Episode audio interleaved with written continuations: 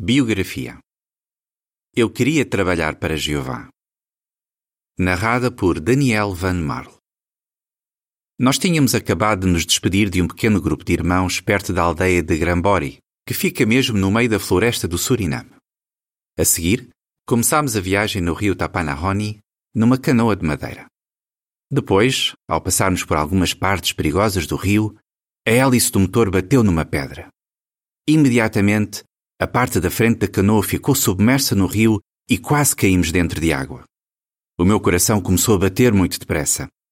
Como superintendente de circuito, eu já tinha viajado muito em rios. Mesmo assim, não sabia nadar. Antes de vos dizer o que aconteceu a seguir, gostaria de vos contar como iniciei o serviço de tempo integral. Eu nasci em 1942 em Curaçao, uma linda ilha das Caraíbas. O meu pai nasceu no Suriname mas mudou-se para Curaçao para trabalhar. Ele tornou-se uma das primeiras testemunhas de Jeová em Curaçao alguns anos antes de eu ter nascido. A nota diz: Veja o Anuário das Testemunhas de Jeová de 2002, página 70. Fim da nota. O meu pai estudava a Bíblia com os cinco filhos todas as semanas e nós dávamos-lhe muito trabalho. Quando eu tinha 14 anos, mudámos-nos para o Suriname porque o meu pai tinha de cuidar da mãe dele, que já era idosa. Bons amigos fizeram toda a diferença. No Suriname, tornei-me amigo de jovens que eram muito zelosos na congregação. Eles eram um pouco mais velhos do que eu e serviam como pioneiros regulares. Quando me contavam as experiências que tinham na pregação, eu conseguia ver como eles eram felizes. Depois das reuniões, eu e os meus amigos continuávamos a conversar sobre a Bíblia, às vezes debaixo de um lindo céu estrelado. Foram eles que me ajudaram a decidir o que eu queria fazer da minha vida. Eu queria trabalhar para Jeová. Então, batizei-me aos 16 anos. Depois, aos 18 anos, comecei a servir como pioneiro regular. Lições valiosas. Eu aprendi muitas lições como pioneiro, e foi isso que me ajudou durante a minha carreira no serviço de tempo integral. Por exemplo, uma das primeiras lições que aprendi foi a importância de treinar outros. Quando comecei a servir como pioneiro, um missionário chamado Willem van Sale adotou-me, por assim dizer. A nota diz: Veja a biografia do irmão Willem van Sale, realidades que superaram minhas expectativas. Na Despertai de 8 de outubro de 1999. Fim da nota. Ele ensinou-me muito sobre como cuidar das responsabilidades na congregação. Naquela época, eu não fazia ideia de como precisava daquele treino. No ano seguinte, fui designado pioneiro especial e comecei a ajudar pequenos grupos em áreas isoladas, mesmo no meio da floresta e longe de outras congregações. Sou muito grato por todo o treino que os irmãos me deram. Desde então, esforço-me para seguir o exemplo deles em treinar outros. A segunda lição que aprendi foi que ter uma vida simples e ser bem organizado traz muitas vantagens. No início de cada mês, eu e o pioneiro que costumava pregar comigo fazíamos uma lista de tudo o que íamos precisar para as semanas seguintes. Depois, um de nós tinha de fazer uma longa viagem até à capital para comprar tudo o que era necessário. Era preciso planear bem para que a pequena ajuda financeira que recebíamos chegasse para o mês todo. Nós estávamos no meio da floresta, por isso, se faltasse alguma coisa, ninguém nos poderia ajudar. Eu acredito que ter levado uma vida simples e ter aprendido a ser organizado desde muito jovem me ajudou a concentrar-me no serviço de Jeová durante a minha vida. A terceira lição que eu aprendi foi a importância de ensinar as pessoas na língua delas. Eu cresci a falar holandês, inglês, papiamento e seranantongo, também conhecido como Saraná, uma língua muito falada no Suriname. Mas quando pregava na floresta, as pessoas reagiam muito melhor às boas novas se eu falasse na língua nativa delas. Eu achava muito difícil falar algumas dessas línguas, como o saramacano, que usa tons altos e baixos, mas o esforço valia a pena. Com o passar dos anos, consegui ensinar a verdade a muitas pessoas justamente porque falei na língua nativa delas. É claro que, às vezes, passei por situações embaraçosas. Por exemplo, uma vez eu queria perguntar a uma estudante da Bíblia que falava sarmacano como se sentia, visto que ela tinha tido dores de estômago. Mas, na verdade, eu perguntei-lhe se ela estava grávida. Como é óbvio, ela não gostou nada da minha pergunta. Apesar desses erros, eu sempre me esforcei para falar na língua nativa das pessoas. Novas responsabilidades. Em 1970, fui designado superintendente de circuito. Naquele ano, fiz uma apresentação de slides para muitos grupos isolados na floresta. Essa apresentação tinha o tema Visita à sede mundial das Testemunhas de Jeová. Para chegarmos até esses locais isolados, eu e alguns irmãos viajávamos pelo rio num longo barco de madeira. Levávamos um gerador, um garrafão de gasolina, candeeiros a petróleo e o equipamento necessário para o projetor. Ao chegar, tínhamos de carregar todo esse equipamento para dentro da floresta onde íamos apresentar o programa. Mas aquilo de que mais me lembro dessas viagens é o quanto as pessoas gostavam de assistir aos programas.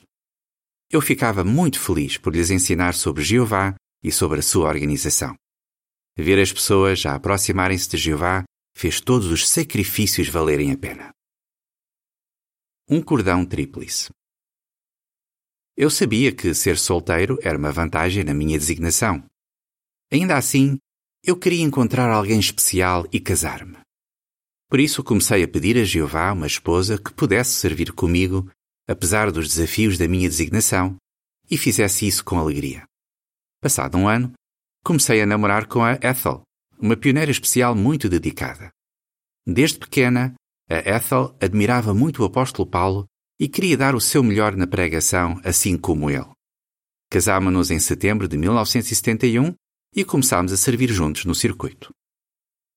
A Ethel foi criada sem muitas coisas materiais, por isso, como o nosso circuito ficava na floresta, ela não teve dificuldade em se adaptar. Por exemplo, quando nos preparávamos para visitar as congregações, levávamos poucas coisas. Nós lavávamos a roupa e tomávamos banho nos rios. Também nos habituámos a comer tudo o que nos servissem: lagartos, piranhas ou qualquer coisa que tivessem apanhado na floresta ou no rio. Quando não havia pratos, comíamos em folhas de bananeira e quando não havia talheres, comíamos com as mãos. Eu e a Ethel sentimos que todos esses sacrifícios que fizemos para Jeová fortaleceram ainda mais o nosso casamento, tornando-nos um cordão tríplice. Se pudéssemos voltar atrás no tempo, faríamos tudo outra vez. Foi no regresso de uma visita numa área isolada na floresta que aconteceu o que eu mencionei no início. Quando passávamos por uma parte perigosa do rio, a frente da canoa submergiu rapidamente e voltou logo à superfície. Felizmente, tínhamos coletes salva-vidas e não caímos na água. Mesmo assim, entrou muita água dentro da canoa. Tivemos de deitar fora a comida que tínhamos para usar os recipientes para conseguir tirar a água da canoa. Visto que ficámos sem comida, decidimos pescar enquanto viajávamos pelo rio. Mas não conseguíamos apanhar nada. Então, orámos e pedimos que Jeová nos desse o alimento para aquele dia. Logo depois da oração, um dos irmãos lançou o anzol e apanhou um peixe. Era tão grande que deu para nós os cinco comermos e ficarmos satisfeitos. Marido, pai e superintendente de circuito. Depois de cinco anos a servir no circuito, eu e a Ethel recebemos uma bênção inesperada. Íamos ser pais. Eu fiquei muito feliz com a notícia mas não sabia como isso iria afetar a nossa vida. Eu e a Ethel queríamos muito continuar no serviço de tempo integral.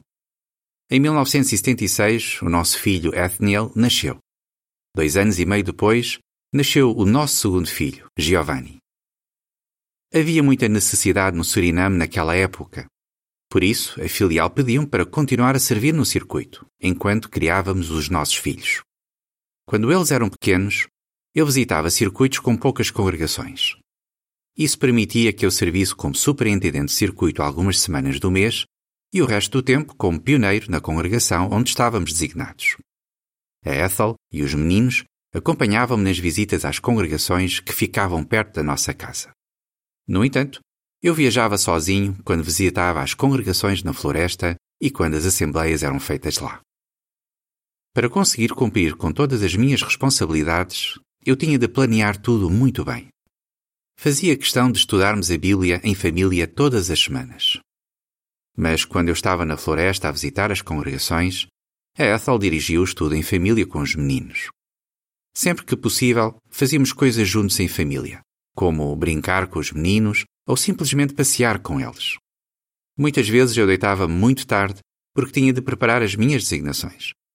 E a Ethel, como a esposa capaz de Provérbios 31:15, acordava muito cedo para deixar tudo pronto para considerarmos o texto diário e tomarmos o pequeno almoço em família antes de os meninos irem para a escola. Sou muito grato a Jeová por me ter dado uma esposa tão dedicada que sempre me ajudou a cumprir as minhas responsabilidades espirituais. Como pais, sempre nos esforçamos muito para ajudar os nossos filhos a ter amor por Jeová e pelo ministério. Nós queríamos que os nossos filhos fizessem do serviço de tempo integral a carreira deles, não para nos agradar, mas por escolha própria. Falávamos com eles sobre as alegrias do serviço de tempo integral e de como Jeová sempre ajudou e abençoou a nossa família, apesar das dificuldades. Também ajudávamos os nossos filhos a serem amigos de irmãos que colocavam Jeová em primeiro lugar na vida. Jeová sempre deu à nossa família tudo o que precisávamos em sentido material. Mas é claro que eu também fazia a minha parte. O tempo em que servi solteiro, como pioneiro especial, ensinou-me a poupar dinheiro para quando surgisse uma necessidade. Mas, apesar de todo o esforço, às vezes não tínhamos o suficiente para cobrir as nossas despesas. Nesses momentos, eu acredito que Jeová nos deu o que precisávamos. Por exemplo, entre 1986 e 1992, houve uma guerra civil no Suriname.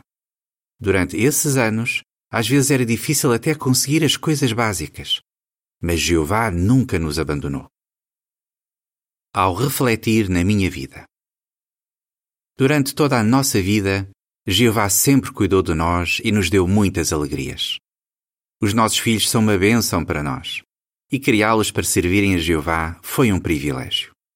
Ficamos muito felizes por eles também terem escolhido o serviço de tempo integral como carreira. Tanto o Ethniel como o Giovanni cursaram escolas bíblicas e agora servem na filial do Suriname com as suas esposas. Eu e a Ethel já somos idosos, mas ainda estamos muito ocupados a trabalhar para Jeová como pioneiros especiais. Estamos tão ocupados que ainda nem sequer tive tempo de aprender a nadar. Ao refletir na minha vida, eu não me arrependo de nada.